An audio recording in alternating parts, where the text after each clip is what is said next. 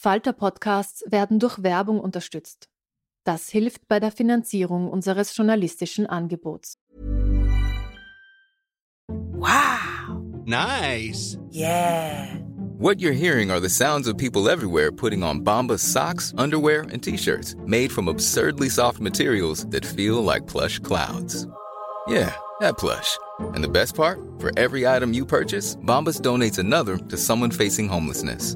Bombas. Big comfort for everyone. Go to bombas.com slash ACAST and use code ACAST for 20% off your first purchase. That's bombas.com slash ACAST. Code ACAST. Hey, it's Ryan Reynolds, and I'm here with Keith, co star of my upcoming film, If, only in theaters, May 17th. Do you want to tell people the big news? All right, I'll do it. Sign up now and you'll get unlimited for $15 a month in six months of Paramount Plus Essential Plan on us. Mintmobile.com slash switch. Upfront payment of $45 equivalent to $15 per month. Unlimited over 40 gigabytes per month. Face lower speeds. Videos at 480p. Active Mint customers by 531.24 get six months of Paramount Plus Essential Plan. Auto renews after six months. Offer ends May 31st, 2024. Separate Paramount Plus registration required. Terms and conditions apply if rated PG.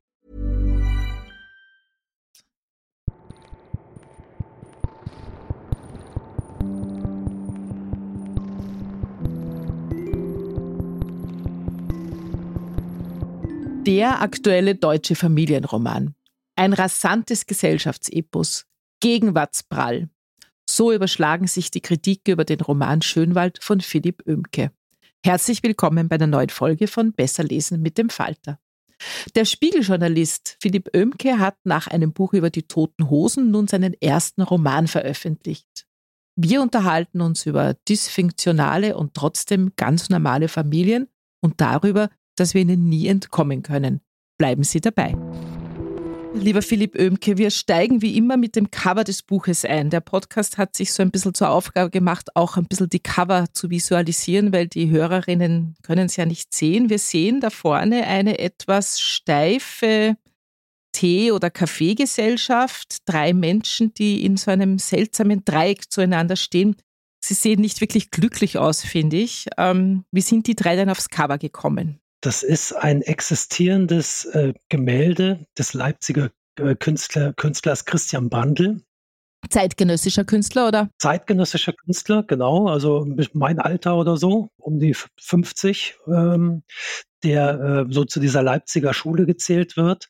Und ich war darüber sehr glücklich, weil es ist eigentlich fast unmöglich, ähm, Werke von lebenden zeitgenössischen Künstlern zu lizenzieren für Buchcover. Die mögen das natürlich nicht, weil da wird beschnitten, da wird ein Text drauf ge gemacht und da äh, gefällt denen dann ihr eigenes Bild natürlich nicht mehr.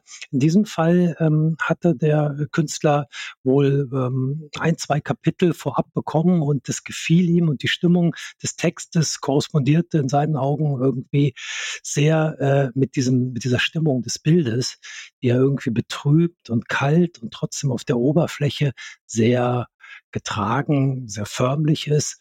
Ähm, das dachte er, das ist die Stimmung meines Bildes, die er auch in meinem Text wiedergefunden hat. Und ich habe das gesehen, habe gesagt, das ist es. Das sind jetzt nicht konkret die Figuren, über die ich schreibe, ähm, aber das ist die Stimmung. So verhalten die sich zueinander. So wie die Frau in diesem Kimono nach unten blickt, den Kaffee eingießt, der Mann an ihr vorbeiguckt, sie noch einen Seitenblick von einer anderen Frau bekommt. Das ist die Stimmung des Romans. Wir halten den Schein aufrecht, aber wir reden nicht miteinander. Es sieht wirklich ein bisschen aus, als wäre es für das Buch äh, gemalt worden. Das ist wirklich verblüffend, finde ich, ja. Äh, der Titel des Buches ist Schönwald. Es steht da in großen gelben Lettern, dick und fett, unübersehbar auf dem Cover. Das ist zugleich auch ein bisschen die Inhaltsangabe, denn die Protagonistinnen des Romans sind die Mitglieder einer Familie mit dem Namen Schönwald. Ich habe jetzt Schönwald mal gegoogelt und bin auf eine ganz altwürdige Porzellanfabrik aus Oberfranken gekommen. Äh, ist das Zufall? Ja, das ist Zufall. Obwohl ich sagen muss, dass ich in dieser Porzellanfabrik schon mal war und dort auch Porzellan gekauft habe vor zehn Jahren. Äh, es ist nämlich so, dass einer meiner besten Freunde und äh, Kollegen, Moritz von Uslar, dort in der Nähe ähm, ein Haus hat. Und da waren wir früher oft. Das habe ich aber nicht realisiert, als der Name Schönwald mir äh, in den Sinn kam als Name für diese Familie.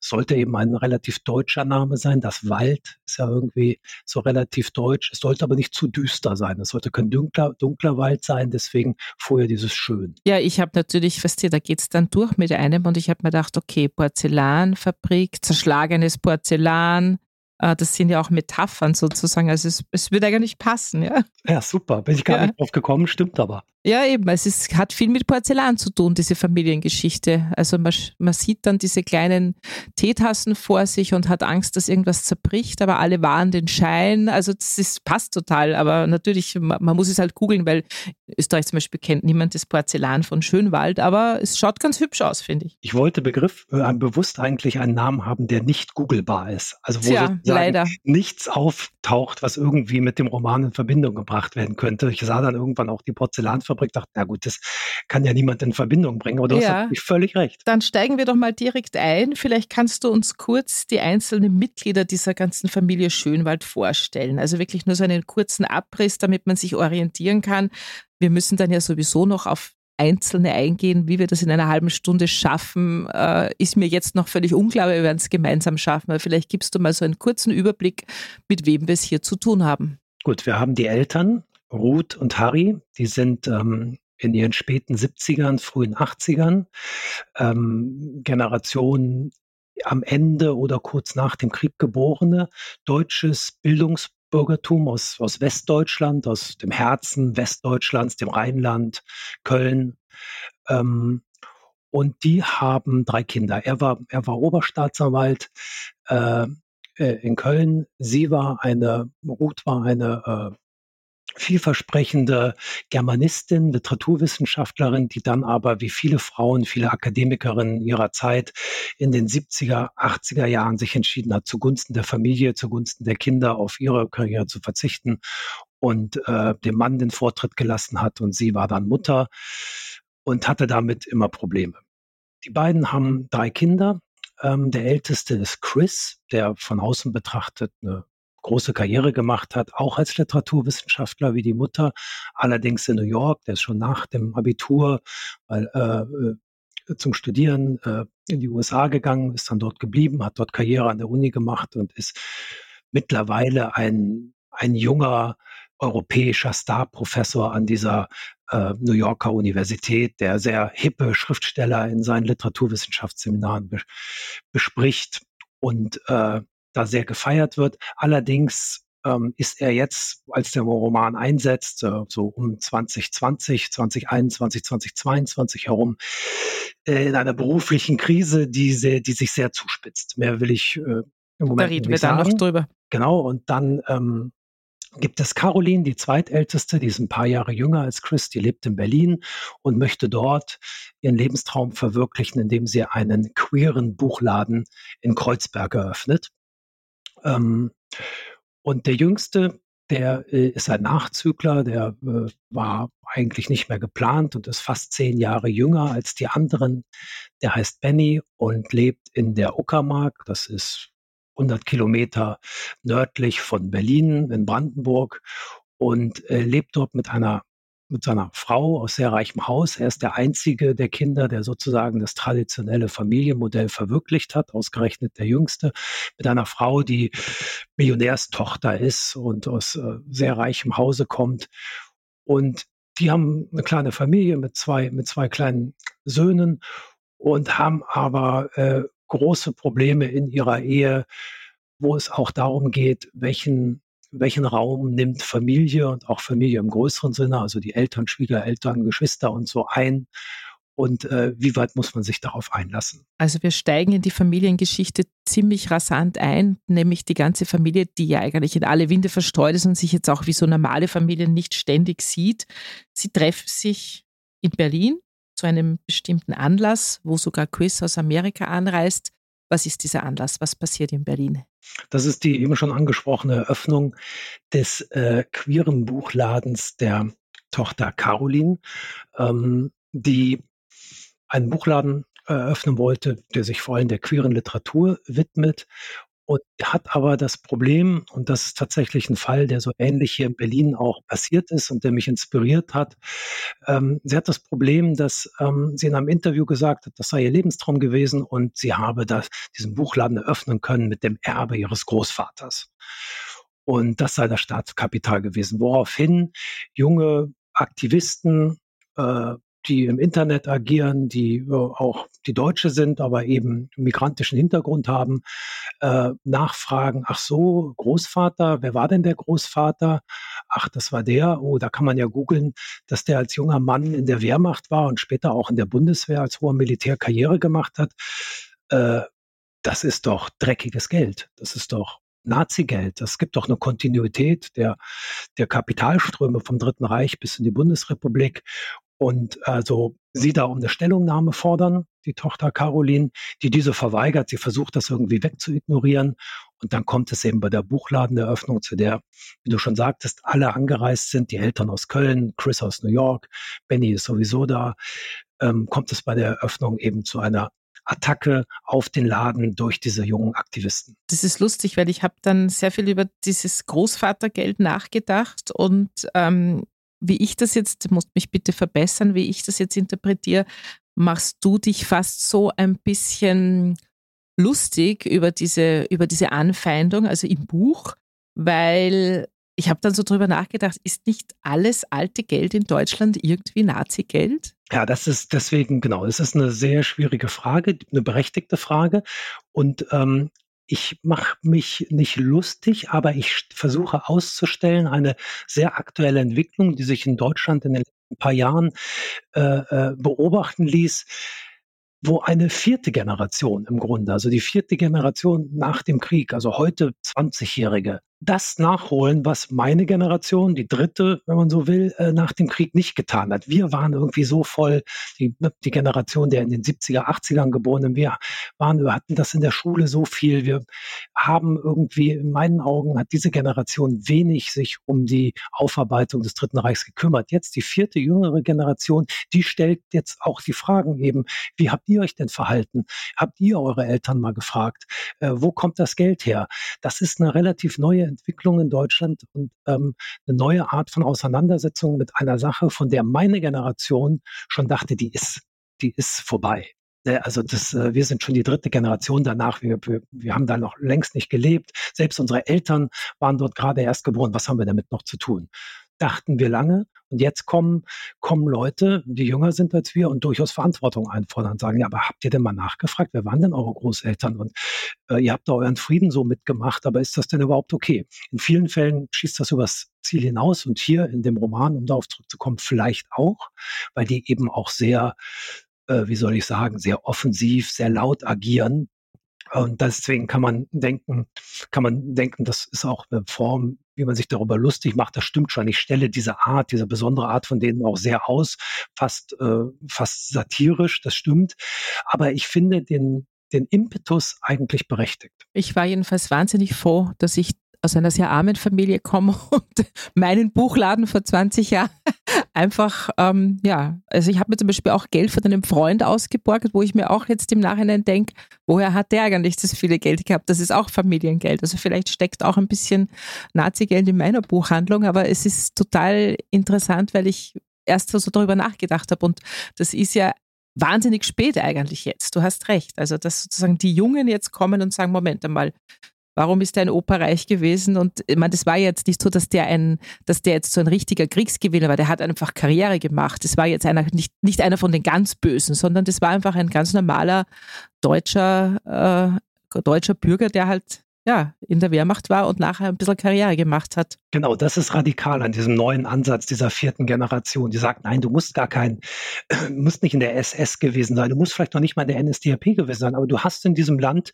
gelebt, in diesem Unrechtsstaat gerät, du hast dich eingerichtet, du hast da gearbeitet und du hast möglicherweise auch von dem Unrecht, was dort geschehen ist, in dem äh, zum Beispiel Juden enteignet wurden, hast du möglicherweise nicht direkt, du hast da selber keine, keine Häuser von deportierten Juden ausgeräumt, aber du hast indirekt möglicherweise davon profitiert. Und danach fragen wir und ähm, das ist natürlich wahnsinnig schwer, das jetzt irgendwie aufzuarbeiten. Und ich und ich verstehe auch, und das versucht der Roman so ein bisschen zu erklären, ich verstehe auch jeden, der wie Caroline darauf mit Empörung und quasi Arroganz auch reagiert. Sag mal, wer seid ihr denn? Was wollt ihr denn? Was wisst ihr denn überhaupt von meiner Familie? Ihr, ihr habt doch, ihr wart doch überhaupt nicht dabei. Ihr habt noch nicht mal Geschichte hier in diesem Land. Und was wollt ihr denn? Also das ist natürlich keine geschickte, kein gutes Krisenmanagement, könnte man sagen. Von Caroline fliegt ihr ja auch um die Ohren. Aber ähm, dieser, diese Haltung, die kann ich erstmal auch verstehen. Lass uns einen Schritt zurückgehen wir müssen über die Mutter sprechen. Die Mutter ist der Beginn des Buches. Die Mutter zieht dich sozusagen in die Geschichte rein. Ähm, man muss vielleicht dazu sagen, der Roman ist so aufgebaut, dass es äh, immer in verschiedenen Perspektiven erzählt wird. Also es, wir sind sozusagen immer einer anderen Person nahe. Du beginnst mit der Mutter Ruth und ich nehme an, du bist ein Profi, du hast dir das nicht in einem Nachmittag ausgedacht. Es ist kein Zufall, dass du mit der Mutter beginnst, oder? Nee, ich finde auch, die Mutter ist ähm, der Nukleus oder der Kern, der Kern des Buches. Von ihr geht alles aus. Sie hält ja auch als Figur alle Fäden in der Hand. Sie ist die dominanteste Figur äh, im ganzen Buch. Und ja, sie ist das, worum sie ist der, auch, auch der Ausgangspunkt all der Probleme möglicherweise, die die Familie hat. Was rührend ist bei Ruth, ähm, also rührend vielleicht für mich, weil ich ähm, eine bestimmte Generation bin. Jüngere Leute finden es vielleicht nervig, wie sie sich bemüht, die Welt zu verstehen. Sie versucht, die liberale, moderne Frau zu sein, zu spielen und das ruft beim Lesen so total gemischte Gefühle hervor. Wie, wie, wie, wie bist du ihr nahe gekommen? Wie war das beim Schreiben? Hast du sie geliebt, gehasst? Äh, war sie manchmal weiter weg?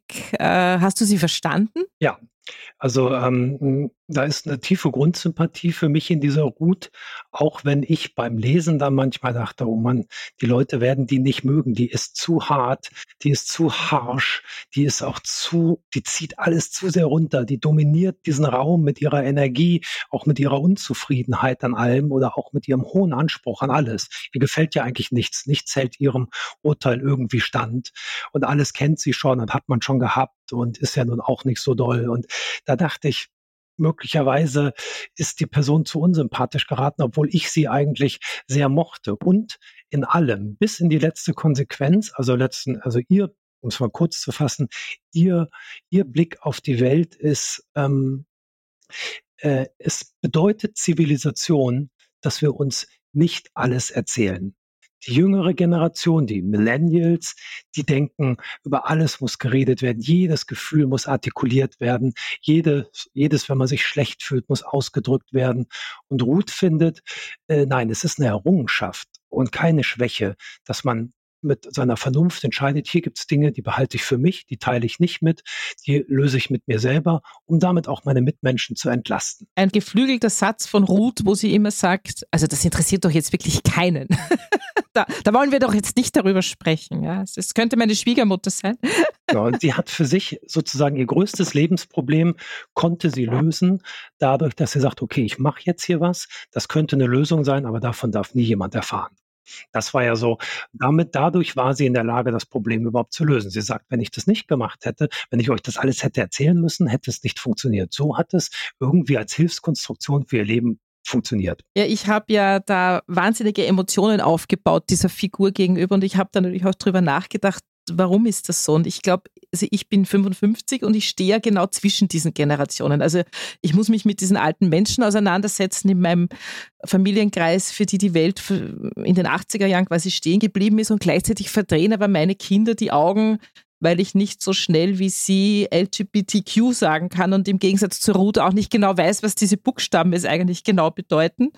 Und die Ruth hat einfach so ein.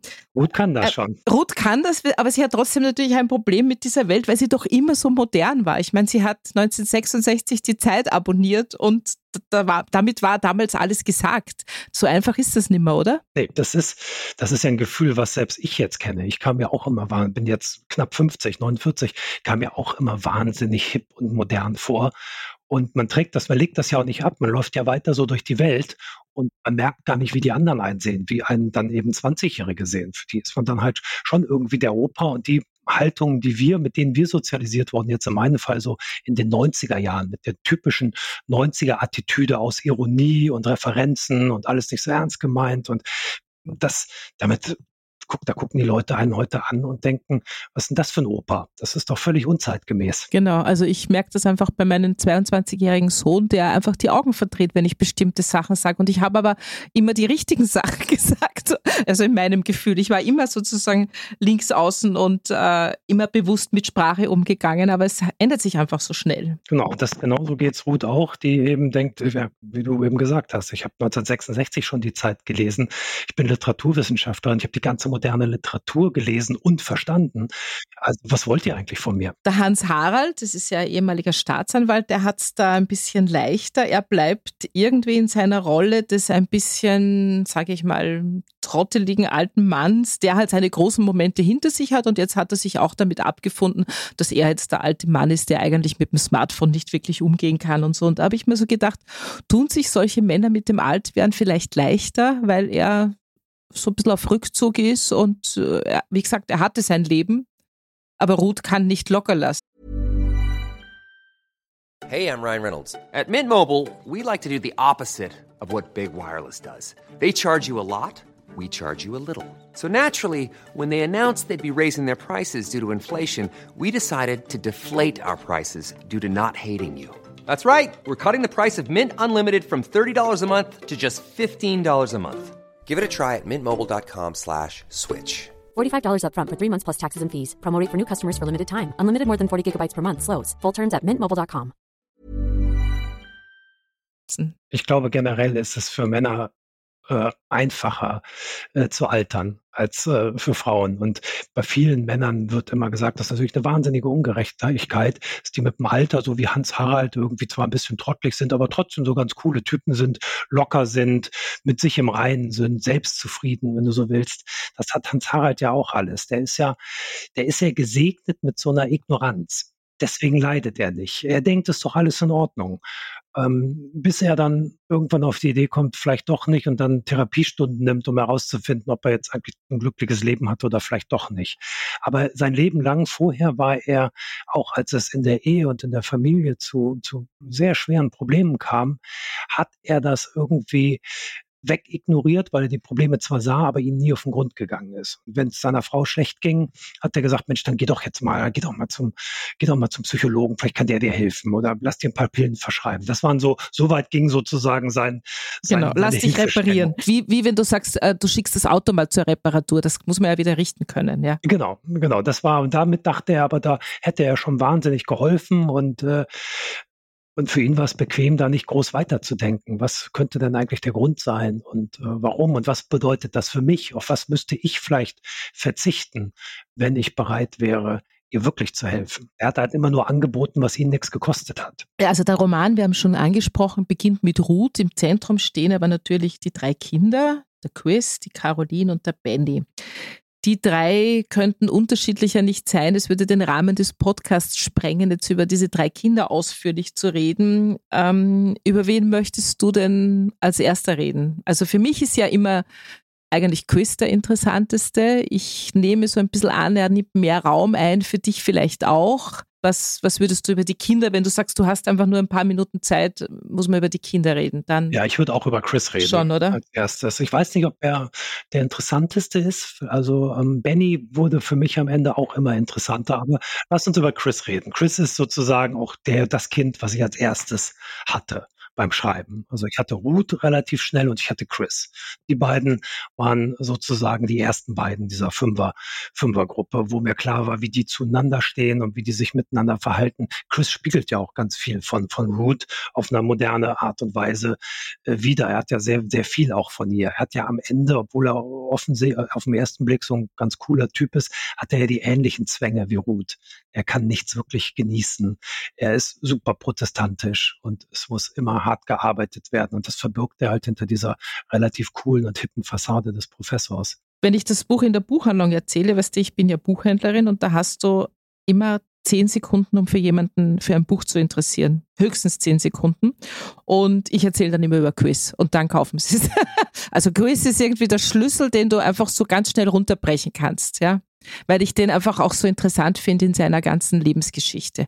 Vielleicht erzählst du uns kurz, was mit Chris passiert ist. Ja, Chris war in, in New York dieser erfolgreiche Professor und ähm, In dem Moment, wo das Buch, die Handlung des Buches einsetzt, ist er das aber nicht mehr. Er ist gefeuert worden und ähm, das Problem ist, er hat den Moment verpasst oder vielleicht hat er ja den Moment eigentlich auch nie vor. Auf jeden Fall hat er es seiner Familie nicht erzählt. Das heißt, es ist jetzt ein Jahr her ungefähr, dass er gefeuert wurde und die Familie in Deutschland ahnt möglicherweise nicht, dass er gefeuert wurde. Nun ist das Problem, dass natürlich äh, sowas, wenn so ein Professor, der auch eine gewisse Sichtbarkeit hatte, gefeuert wird, natürlich durchs Internet geht. Und deswegen ist er sich so unsicher und denkt, naja, die werden das mitgekriegt haben, aber die sprechen mich auch nicht drauf an. Und er ist in dieser komplett regungslosen Situation jetzt, wo er nicht mehr weiß, wie er denen gegenübertreten soll, weil er nicht weiß, was die wissen. Und muss jetzt aber nach Deutschland zu dieser Buchladeneröffnung und leidet da wahnsinnig drunter. Seine neue Existenz, die kann er noch weniger äh, seiner Familie erzählen. Nachdem er gefeuert wurde, ist er von so einer mephistophelischen Figur ähm, der amerikanischen Rechten, den er vorher schon kannte, verführt worden, der gesagt hat, komm, du bist genauso von den liberalen Institutionen gedemütigt worden wie wir, du bist so ein brillanter Typ, komm zu uns rüber, komm zu den Trump-Supportern, komm zu den Rechten, du machst hier einen Podcast, der Professor, der die Schnauze voll hat, der ehemals liberale Professor, der in den Sack haut und ähm, tatsächlich wird Chris dann innerhalb kürzester Zeit in dieser Alt-Right-Bewegung, wie das in den USA genannt wird, also der alternativen Rechten, der außerinstitutionellen Rechten, wird er zu einem Podcast-Star, das so weit geht, dass selbst Donald Trump auf ihn aufmerksam geworden ist, Tweets von ihm retweetet und sich sogar zweimal in seinen Podcast Petra eingewählt hat. Das ist dir noch nicht passiert, dass Donald das Trump ist mir leider noch nicht passiert. anruft. Ja, bei ihm war das so und insofern er ist er ein Star. Er verdient mehr Geld als Professor vorher. Hat sich ein großes Haus gekauft, ein bisschen außerhalb von New York am Meer und redet sich ein. Ihm geht's viel besser als vorher aber er lebt sozusagen das falsche Leben und ähm, das geht nur bis zu einem gewissen Punkt und vor allen Dingen ist es für ihn die größte Qual, dass er eben dieses Versteckspiel begonnen hat und jetzt nicht weiß, was weiß meine Familie und wie, wie mache ich da jetzt überhaupt weiter. Vielleicht ähm, ist für mich deswegen Chris so eine wichtige Figur, weil er mich in meinem eigenen Leseverhalten so überrascht hat. Es ist so eigenartig, dass man sich dabei ertappt, dass man einen Trumpisten der ja sonst auch eher so der Typ äh, dicke Hose, Mansplainer, dickes Auto. Also das sind so Typen, die sind nicht in meinem, in meinem Sympathieumfeld oder in meinem Beuteschema. Aber irgendwie durch das, wie du ihn beschreibst und wie seine Geschichte sozusagen aufgerollt wird, versteht man ihn. Man möchte auch, dass es für ihn gut ausgeht. Ähm, war das so die Intention von dir, ein bisschen Verständnis schaffen für das andere Lager, dass man plötzlich ein bisschen nachvollziehen kann, warum ist der so, was ist da passiert? Oder ist das, oder hat er eine, eigen, eine Eigendynamik entwickelt für dich dann? Ähm, also Verständnis für das andere Lager nicht, aber Verständnis dafür, wieso das attraktiv scheinen kann. Das habe ich ja, ich habe ja selber lange in den USA gelebt, bis, bis 2021 und habe da viel für den Spiegel über diese Alt-Right-Bewegung, die wirklich schillernd ist. Das ist nicht so eine, nicht wie in Deutschland irgendwie diese össelige AfD, die völlig unglamourös und einfach nur schrecklich ist, ähm, die amerikanischen Rechten sind auch schrecklich, aber die haben so einen gewissen, wie es ja auch Donald Trump hat, so einen gewissen Swagger, wenn man will, wenn man so will. Die haben irgendwie, die sind unterhaltsam. Wie gesagt, politisch katastrophal und verabscheuenswürdig, aber in ihrem Auftreten haben die so einen gewissen Swagger. Und das hat, das wollte ich mal beschreiben. Das hat im Spiegel öfter beschrieben. Und warum das genau für so einen Typen wie Chris, auch mit der Sozialisation von Chris, und sein Ding ist ja, im Grunde sind die wie die Post, wie die, wie die Poststrukturalisten, dass es sozusagen keine echte Wahrheit mehr gibt. Genauso argumentiert ja auch Trump, äh, wer noch vom, vom alten konventionellen Wahrheitsbegriff ausgeht, das ist doch naiv. Trump ist eigentlich der wahre Poststrukturalist mit seinen vielen Versionen von Wirklichkeit. Das ist ja sozusagen einer der Grundgedanken vom Poststrukturalismus, den Chris gelehrt hat. Und deswegen kann er das intellektuell für sich auch irgendwie äh, rechtfertigen. Aber ja, ich wollte schon so ein bisschen äh, erklären und erforschen. Ich wusste es ja auch nicht so genau. Wieso könnte das so attraktiv sein? Und wieso kenne ich auch im echten Leben einige Leute, die genau diesen Weg wie Chris gegangen sind, von ganz links oder von relativ links zu den Trump-Leuten. Und ähm, bei, bei Chris ist es ja am Ende, wenn man es ganz an den Ursprung zurückverfolgt, total tragisch. Ihm passiert das, weil er seinem Bruder, der todkrank war, helfen wollte und retten wollte. Und dadurch setzt er eine Kette in Gang. Da macht er einen Deal mit seinem Professor. Der Professor wiederum äh, fordert dafür später äh, seinen Preis. Der führt dazu, dass Chris gefeuert wird. Und das wiederum führt dazu, dass er am Ende jetzt bei den Rechten und im Trump-Lager sitzt. Und da wüsste ich jetzt gar nicht, wo hat Chris eigentlich was falsch gemacht? Denn dass er seinem Bruder geholfen hat, absolut. Ja, der Rest der Familie, für den das viel einfacher gewesen wäre, hat es nicht getan. Er man muss sagen, der ist schwer krank geworden in Pakistan auf so einem, bei so einem Abenteuerurlaub und liegt eigentlich im Sterbebett, auf dem Sterbebett in Pakistan und Chris fährt hin und sitzt wochenlang bei ihm am Bett und rettet ihn, wenn man so will.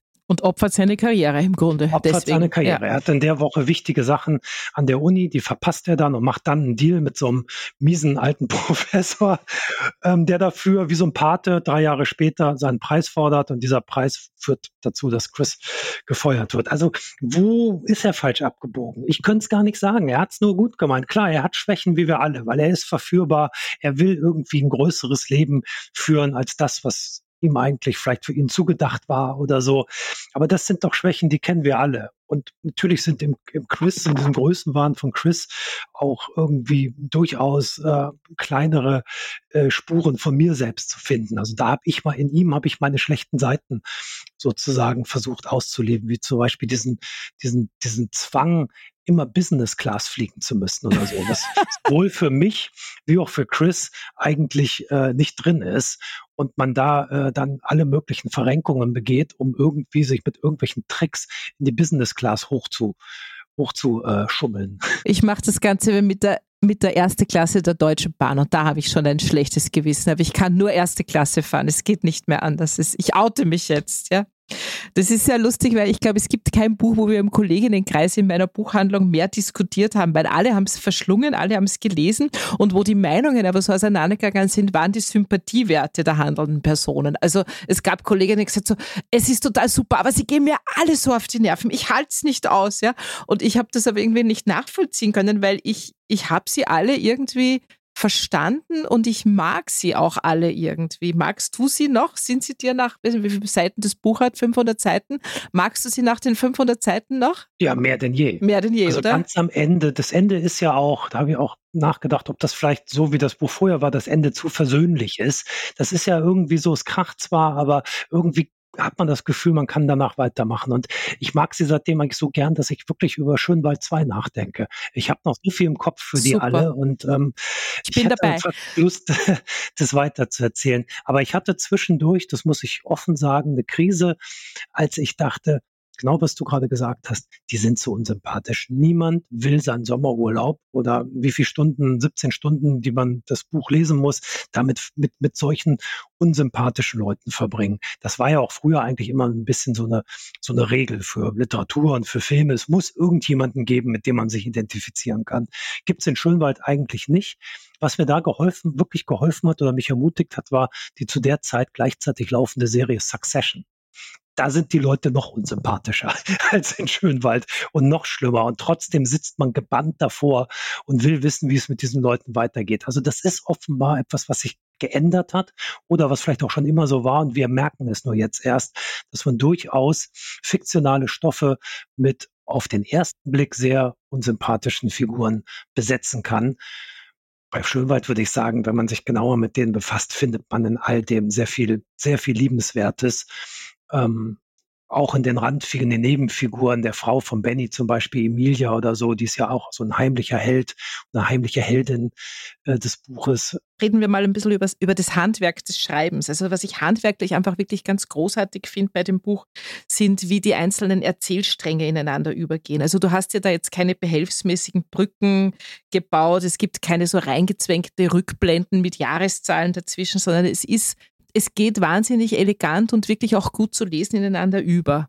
Wie bist du da vorgegangen? Hast du das so auf dem Reißbrett dir alles aufgezeichnet und hast dann, äh, ich weiß, man kann das nicht so einfach runterbrechen, aber vielleicht kannst du uns einen ganz kurzen Einblick geben, wie, wie, wie du das gemacht hast. Ich finde das wirklich sehr ungewöhnlich, muss ich sagen. Ich habe tatsächlich einfach losgeschrieben. Ich hatte keinen Plan, ich hatte äh, kein Reißbrett.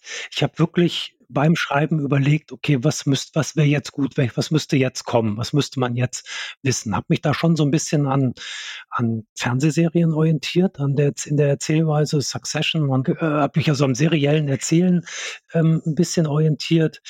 Ähm, das ist ein Thema, das hat mich auch in meiner journalistischen Arbeit schon ähm, begleitet an Journalistenschulen und so und in Seminaren hat man früher immer beigebracht gekriegt, vorher dieses Reißbrett zu machen. Dann sei das Schreiben viel einfacher. Man macht sich den Anfang, die Figuren, wo taucht was aus, hier ist dann der Absatz. Das konnte ich selbst im journalistischen Schreiben nie. Es macht mir dann auch zu wenig Spaß. Ich, ich langweile mich dann, wenn ich nur so ein Reißbrett irgendwie noch ausmale, sozusagen. Ich wollte mich da irgendwie selbst überraschen lassen. Ich hatte diesen Einstieg und dachte, von da aus kann man sich jetzt jede Figur einzeln ein bisschen angucken, wie sie zu diesem Einstieg irgendwie steht. Und dann habe ich aber wirklich, es gibt nichts, was irgendwie im Nachhinein umgebaut oder montiert wurde. Deswegen liest es sich vielleicht organisch, weil es wirklich organisch im Schreiben Seite für Seite habe ich das Buch von vorne bis nach hinten geschrieben und mir eigentlich immer nur beim Schreiben selber überlegt, okay, hier äh, könnte es jetzt mal einen Perspektivwechsel wieder geben, denn jetzt waren wir schon relativ lang bei der Figur und außerdem muss ja das erzählt werden, weil was, das wird da wichtig. Aber so das Ende wusste ich auch noch nicht. Also ähm, und vieles hat sich unterwegs ergeben. Ähm, neben, eigentliche Nebenfiguren wie diese Emilia zum Beispiel wurden zu größeren Figuren und selbst Emilias Vater, dieser Thomas Papenbrink, der, der Milliardär, wurde größer, als ich gedacht hatte. Ähm, dann macht Schreiben Spaß, wirklich, wenn sich dann plötzlich das so ergibt. Und ich habe immer gedacht, ich biege hier mal ab, wie wenn man auf dem Spaziergang ist, äh, in den Bergen oder so. Ich biege hier mal ab und wenn da jetzt nichts kommt, nach nach 1000 Metern, wenn da kein See kommt oder so, dann kann man ja zur Not auch wieder umdrehen. Aber es war eigentlich immer so, dass irgendwas sich dann da irgendwie ergab. Möglichkeiten, die dann relativ zwingend fanden. Auch dieser Hamburg-Episode, wo Ruth nach Hamburg fliegt, die war nicht geplant vorher groß. Die fiel mir wirklich unterdessen ein. Aber das ist ein Schlüssel, ein Schlüsselelement des Buches für mich. Ja, das okay. wurde dann dazu. Wurde hab, dann, okay. Ja, also, ja ich glaube, ähm, das, das, merkt man beim Lesen. Darum ist es auch wirklich, weil du sagst, es ist organisch geschrieben. Also man ist da beim Lesen, man hat das Gefühl, man schaut dir so über die Schulter und äh, ist dabei und es entwickelt sich die Familiengeschichte. Ein bisschen wie eine Serie, du hast wahrscheinlich Ich wusste, recht, ja? ich wusste ja. bei Ruth, dass es vielleicht interessant wäre, bei ihr mit ihrem Hintergrund so eine alte Alternate History, also eine Alternativversion mal auszuprobieren. Und das wäre sozusagen das, was die wenigsten Frauen dieser Akademiker Nachkriegsgeneration gemacht haben, eben tatsächlich mal zu gucken, okay, was wäre denn, wenn ich mich jetzt versuche zu verwirklichen? Wie ginge das denn, wenn ich, äh, geht vielleicht, kann ich vielleicht beides haben? Ähm, was heute ja nicht selbstverständlich, aber doch viel mehr gemacht wird, das hat sie irgendwie versucht auszuprobieren und das wollte ich mal durchspielen. War aber auch, dachte, da dachte ich auch, wenn das nicht funktioniert oder zu absurd wird, dann höre ich, dann gebe ich das wieder auf, diesen, diesen Weg. Aber das führte dann tatsächlich dazu, was passiert eigentlich mit dem jungen Kind. Das führte dann zu dieser möglichen Missbrauchssituation, die auch nicht geplant war. Das war jetzt nicht so, ich dachte, ah ja, und das will ich auch noch drin haben. Das ergab sich tatsächlich so, als ich so dem Kind dabei zusah, wie es da Tag ein, Tag aus alleine an der Universität, wo ihre Mutter versuchte, Professorin zu werden, irgendwie unbeaufsichtigt ummarodierte. Wir sind leider total am Ende. Ich habe aber trotzdem noch eine Frage, die muss ich noch ähm, loswerden. Vielleicht eine kurze Antwort. Die Parallelen zu Jonathan Fransons Korrekturen sind ja unübersehbar. Also sehr augenscheinlich. Du hast es auch gar nicht versucht, das irgendwie zu verschleiern. Du hast das auch, glaube ich, schon in Interviews und so weiter gesagt. Es gibt diese alt werdenden Eltern, es gibt drei Kinder, es sind lustigerweise zwei Söhne und eine Tochter. Einer von Franson ist an der Uni, der andere grillt ständig, Benny grillt ständig. Und die Tochter mit variabler sexueller Orientierung gibt es auch bei Jonathan Franzen. Das finden wir auch alles bei den Schönwalds. Ich habe die Korrekturen vor 20 Jahren gelesen und für mich sind immer noch Szenen so dermaßen präsent, dass es unglaublich ist. Was bedeuten die Korrekturen für dich? Ja, großartiges Buch geht mir genauso wie dir. Ähm, ich habe es auch damals, als es rauskam, gelesen und war wirklich nachhaltig beeindruckt und ähm, finde auch bis heute, das ist einer der besten Romane der letzten 50 Jahre. wirklich großartig. Und ähm, ich habe Jonathan Franz noch beruflich öfter treffen dürfen und dadurch ist so eine Bekanntschaft, kann man vielleicht sagen, entstanden. Ich habe ihm auch viel von Schönwald erzählt und um Rat gefragt bei manchen Sachen. Ähm, und ähm, er hat es auch äh, vorliegen. Ähm, er kann ja Deutsch, Deutsch lesen. Und ähm, äh, habe es ihm dann neulich mal geschickt. Bin gespannt, was er sagt. Noch habe ich nichts gehört. Ähm, ja, das finde ich, also das ist auf jeden Fall ein Einfluss auf mein Schreiben, nicht nur auf diesen Roman, auch vorher auf meine journalistischen Texte. War Franzen immer ein Einfluss, wie er sozusagen baut, wie er formuliert. Der Realismus gepaart mit dann doch auch sehr abstrusen Situationen. Ähm, das ist schon, ist schon großartig. Und trotzdem würde ich immer sagen, man kann die Romane nicht wirklich vergleichen. Die Punkte, die du eben genannt hast, klar, sind Parallelen. Aber ähm, dadurch, dass das eine amerikanische Literatur ist, die völlig andere Voraussetzungen und Hintergründe hat und das hier deutsche Literatur, ähm, sehe ich zwischen den Romanen auch, auch große Unterschiede. Und finde ich auch, finde ich auch gut. Aber klar, also äh, dieses, diese Art von Familienroman, die sind äh, von John Updike und Jonathan Franzen am meisten eigentlich beeinflusst. Ja, wenn es dann eine positive Meinung von Jonathan Franzen gibt, dann spielen wir das hinterher noch in den Podcast ein. ich hätte noch tausend, tausend Fragen, aber ähm, machen wir beim nächsten Mal. Das machen wir beim nächsten Mal. Und nun hören wir Philipp Oemke. Er wird uns eine kleine Stelle aus seinem neuen Roman Schönwald vorlesen, erschienen im Piper Verlag. Bevor er sich fürchtete, das wusste Harry. Sich an all das noch einmal erinnern zu müssen, was sein Leben ein paar Jahre lang wie eine kochende Hölle hatte erscheinen lassen. Wie durch ein Wunder war er irgendwann wieder herausgekommen, ohne dass er an etwas gerüttelt hätte. Er hatte bloß stillgehalten, als hätte ein riesiges Insekt auf ihm gesessen, das, sobald er sich bewegte, ihm seinen Giftstachel unter die Haut jagte und ihn endgültig vernichtete. Besser nicht bewegen, hatte er sich gedacht und morgens den Regionalzug in sein Büro bei der Staatsanwaltschaft genommen, sich dort in seinem herrschaftlichen Zimmer in einem Prachtbau aus dem 19. Jahrhundert eine Pfeife gestopft, sich von der Dame der Geschäftsstelle einen schwarzen Kaffee ohne Zucker bringen lassen und begonnen, seine Akten zu lesen. Um zehn kamen die Staatsanwälte seines Dezernats zur Besprechung der laufenden Verfahren, um eins Mittagessen mit den Kollegen in der Kantine des Regierungspräsidenten oder an der Würstchenbude in der Fußgängerzone. Die Arbeit fiel ihm leicht. Er war schnell und effizient und hatte sich ein gutes Dezernat zusammengestellt, in dem jeder Einzelne für ihn durchs Feuer gehen würde. Sein Stellvertreter war ein alter Hase, ein gemütlicher Kölner, fünf Jahre vor der Pensionierung, der alles schon gesehen hatte. Der Rest des Dezernats bestand aus Anfang 30-jährigen, vor Ehrgeiz brennenden, rhetorisch brillanten Einserjuristen, sein Wolfsrudel wie er sie nannte, das er losschicken konnte, um es im Gerichtssaal mit grauenhafter Kälte die affektierten Wirtschaftsstrafverteidiger mit ihren Rolex GMT Masteruhren am Handgelenk auseinandernehmen zu lassen. Harry machte es Spaß, diese Spezialisten aus seinen Referendarkursen zu rekrutieren und er brauchte häufig Nachschub, denn es war klar, dass diese Hochbegabten Harry nach einiger Zeit wieder verließen, meist auf die andere Seite in die großen Wirtschaftskanzleien, wo sie Partner wurden und sich auch bald eine GMT Master um ihre Handgelenke banden. Nur die ganz Standhaften legten noch eine Zwischenstation in einem Ministerium in Bonn ein. Aber fast alle hielten über die Jahre und Jahrzehnte den Kontakt zu Harry, ihrem Mentor, der mit leicht gespielter moralischer Empörung den Verrat an der guten Sache beklagte, sie aber in Wirklichkeit verstand. Wer weiß, was er gemacht hätte mit einem sehr gut oder einem guten Staatsexamen. Wahrscheinlich trotzdem das, was er jetzt macht. Er konnte sich wirklich nichts anderes vorstellen und hatte keinerlei Sinn für kostspielige Armbanduhren oder Sportwagen.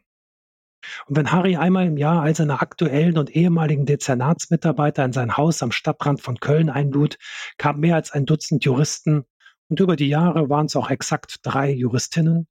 Aus Düsseldorf, Frankfurt oder München angereist und parkten mit ihren zahlreichen Porsches die beschauliche, verkehrsberuhigte Straße am Stadtrand zu. Man konnte an jenen Abenden Harrys ältesten Sohn sehen, den ungefähr zehnjährigen Christopher, wie er sich im Anorak aus dem Haus stahl und einem nach dem anderen der auf dem Bürgersteig versammelten Sportwagen inspizierte und begutachtete. Einmal hatte er am nächsten Tag seinen Vater gefragt, warum all seine Kollegen, die ja die gleiche Arbeit machten wie er, diese Autos hätten und Harry nicht. Harry, der ein paar Wochen zuvor Christopher in den Star Wars-Film Die Rückkehr der Jedi-Ritter begleitet hatte, antwortete, das sei wie mit Darth Vader. Der sei eigentlich auch ein netter Typ, trotzdem sei er auf die böse Seite gewechselt, wo es unter anderem schnellere Autos gäbe. Und der sei dann eben auch Diener einer dunklen Macht und dort wolle Harry nicht hin. Christopher nahm sich vor, diese Frage, wenn er groß wäre, anders zu entscheiden, nämlich wie die Porsche-Fahrer, die ja trotzdem sehr nett schienen und ihm und seinen Geschwistern manchmal kleine Geschenke mitbrachten. Familienintern hieß von nun an das alljährliche im November stattfindende Matjes-Essen, Harrys Leibspeise, die Darth Vader Party, die von Jahr zu Jahr größer, weit über Harrys Pensionierung hinaus gepflegt wurde und irgendwann ein stattliches Who is Who des Wirtschaftsstrafrechts darstellte, angereichert für ein bisschen Kolorit mit ein paar Ermittlern der mit Harry zusammenarbeitenden Strafverfolgungsbehörden, vor allem Hauptkommissare des LKA und Steuerfahnder. Ja, vielen Dank, Philipp Oemke. Das war ein kurzer Ausschnitt aus dem Roman Schönwald. Gelesen vom Autor, erschienen im Piper Verlag. Und nun hören wir ein paar Tipps der Falter-Redaktion. Hallo, mein Name ist Katharina Kropshofer. Ich bin Redakteurin im Ressort Stadtleben und habe zwei Buchempfehlungen mitgebracht heute. Äh, soeben wieder vom Nachtkastel gelegt äh, habe ich den Debütroman der Londoner Autorin Sheena Patel. Sie schreibt in I'm a Fan ähm, übers Frausein, äh, über Race, Gewalt, Macht und vor allem aber auch um, um männliche Anerkennung und wie sehr die das Leben von Frauen bestimmt oder bestimmen kann.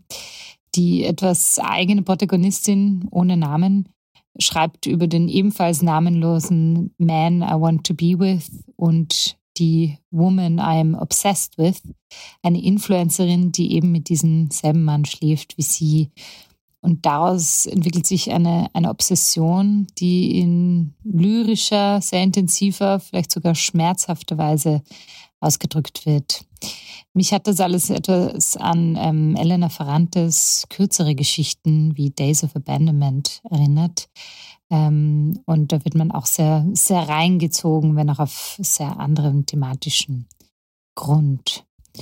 Das zweite Buch, das ich empfehlen möchte, darin geht es auch um männliche Anerkennung. Äh, vergangene Woche war die deutsche Moderatorin, Podcasterin und eben Autorin Sophie Passmann in Wien zum Auftakt äh, der Lesereise ihres neuen Buches Pick Me Girls.